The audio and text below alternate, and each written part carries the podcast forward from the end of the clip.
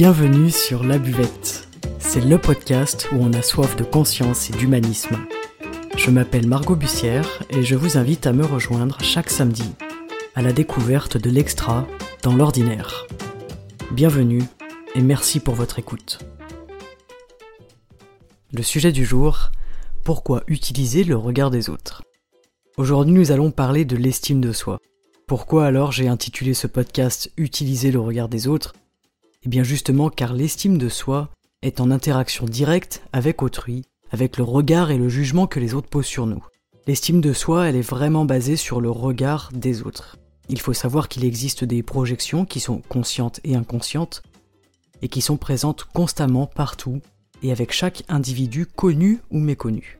On peut évidemment utiliser des outils pour apprendre à se connaître mieux soi-même, se faire accompagner par un coach de vie par exemple. Il est primordial avant toute chose de prendre en compte notre image par rapport aux autres. Quelle est l'image que les autres ont de moi? Car cette image, elle n'existe jamais par hasard. Ça ne veut pas dire que c'est la réalité de ce que je suis et de qui je suis, mais c'est un excellent point de départ pour comprendre qui je semble être et pourquoi c'est le cas. Le but à travers ce cheminement, ce sera de modifier une perspective, de s'observer nous-mêmes en prenant de la distance et de la hauteur, de faire grandir la cohérence entre soi et les autres. Il est essentiel de mieux se connaître et de comprendre l'image que l'on renvoie aux autres. Tout au long de notre magnifique existence, nous nous façonnons aussi par rapport au regard de l'autre. Ça commence dès l'enfance et c'est évidemment très fort à ce stade-là, mais ne soyons pas naïfs car on ne s'en libère jamais totalement.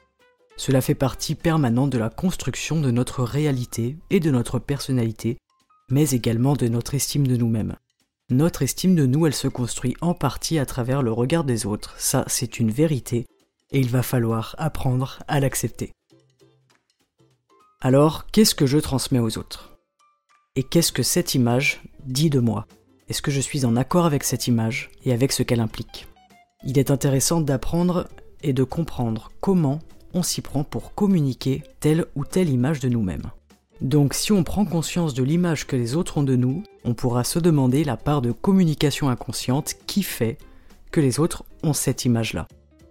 Inconsciemment, on communique des éléments qui nous façonnent une image.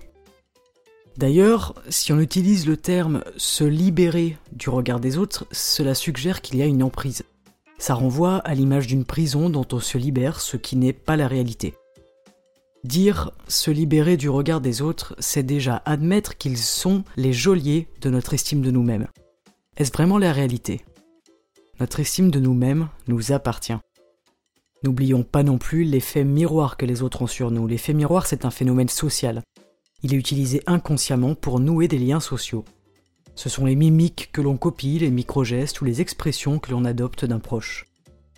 On peut donc renvoyer à l'autre quelque chose qui ne nous appartient finalement pas, mais dont on s'approprie les codes plus ou moins consciemment.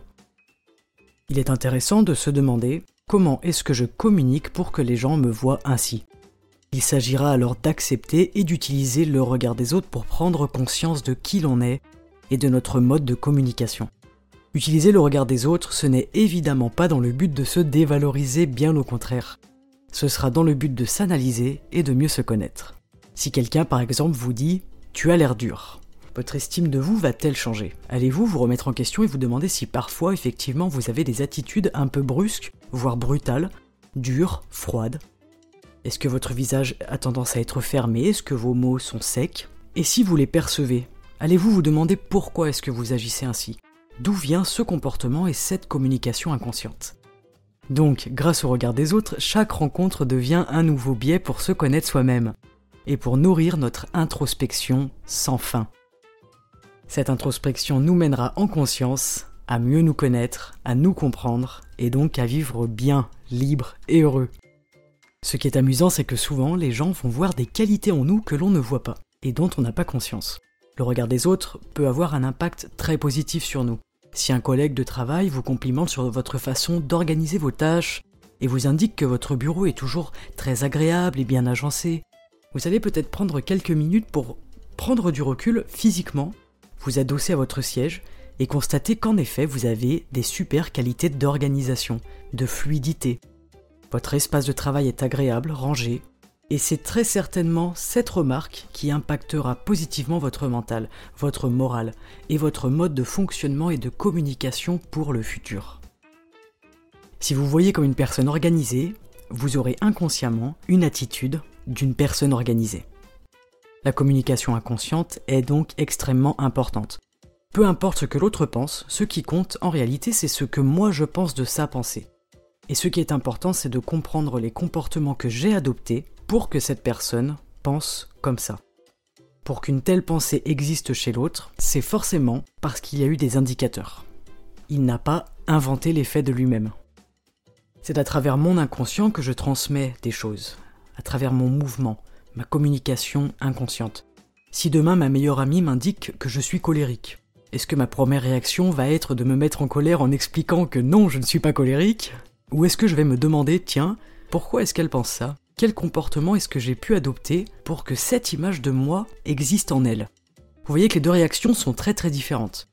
Il y a tout d'abord une réaction émotionnelle, sous l'emprise de la colère, et une deuxième réaction qui est en fait une introspection, qui est un apaisement, une prise de recul immédiate. Répondre à chaud, on le sait, c'est réagir. Réagir, c'est laisser nos émotions prendre le dessus et rassurez-vous, on le fait tous. Ce n'est pas toujours une excellente idée. S'estimer soi-même, alors, c'est aussi s'accorder le temps de choisir qui l'on souhaite être. Est-ce que je préfère être une personne qui s'emporte, qui se laisse dominer par ses émotions, ou est-ce que je souhaite être une personne qui se respecte, qui respecte son entourage, et qui prend conscience que son attitude impactera toujours les autres la question, elle est vite répondue. Faire ce travail, faire cette analyse, permet de prendre en compte notre image, ce que l'on pense de soi-même, ce qui est éclairé et ce qui se trouve dans les zones cachées de notre personnalité et de notre inconscient. Voici quelques questions que vous pouvez vous poser afin de comprendre comment l'estime de soi s'élabore et comment elle se construit. Car avant de déconstruire quelque chose, on va chercher à comprendre et à accepter la façon dont elle s'est construite. Première question. Est-ce que l'image que les autres ont de vous influence votre estime? Deuxième question, souhaitez-vous changer les relations ou changer l'idée que vous avez de vous-même? Si une personne vous dit que vous êtes colérique, préférez-vous supprimer cette personne de votre vie ou préférez-vous peut-être vous demander pourquoi elle vous trouve colérique et changer l'idée que vous, vous avez de vous-même? Peut-être que vous êtes colérique, mais peut-être pas. Faut-il éviter les relations qui nous voient de manière différente par rapport à la personne que nous croyons être? Avons-nous tendance à nous voir non pas comme les autres nous voient, mais comme nous pensons qu'ils nous voient? Oui, ça fait beaucoup de fois le mot voix. Ce qui est intéressant, c'est que peut-être en réalité, on a encouragé l'autre à nous voir d'une telle manière. Et peut-être qu'aujourd'hui, on n'est plus de cette manière-là, on n'est plus la même personne, et c'est tout à fait possible. C'est tout à fait votre droit, votre liberté profonde de l'exprimer et de changer indirectement la vision que l'autre a de vous. Souvent, les gens n'aiment pas que l'on change, ça les met en inconfort. L'être humain, de toute façon, déteste le changement. Autant pour lui que pour son entourage. Le changement, c'est l'instabilité. Puis ça renvoie aussi à son propre changement à soi. Et voir l'autre évoluer peut nous faire penser que nous, nous n'évoluons pas. Ce qui est faux. Car voir l'autre évoluer et s'en rendre compte permet déjà d'amorcer un état de changement en nous, d'autant plus s'il est nourri d'admiration.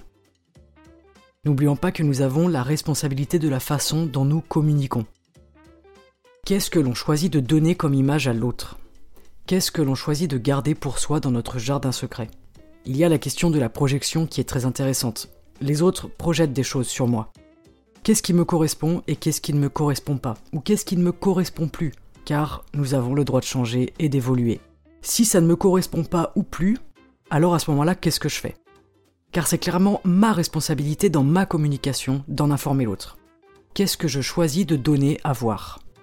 Vous pouvez vous poser quelques petites questions qui vous aideront à réfléchir sur cette thématique?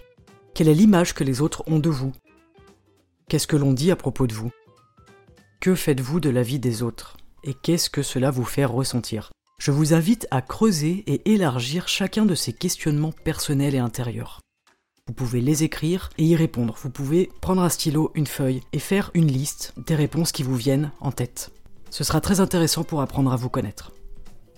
Ce qui est intéressant, c'est que tout est relationnel. L'estime de soi, c'est un moyen d'atteindre un objectif relationnel.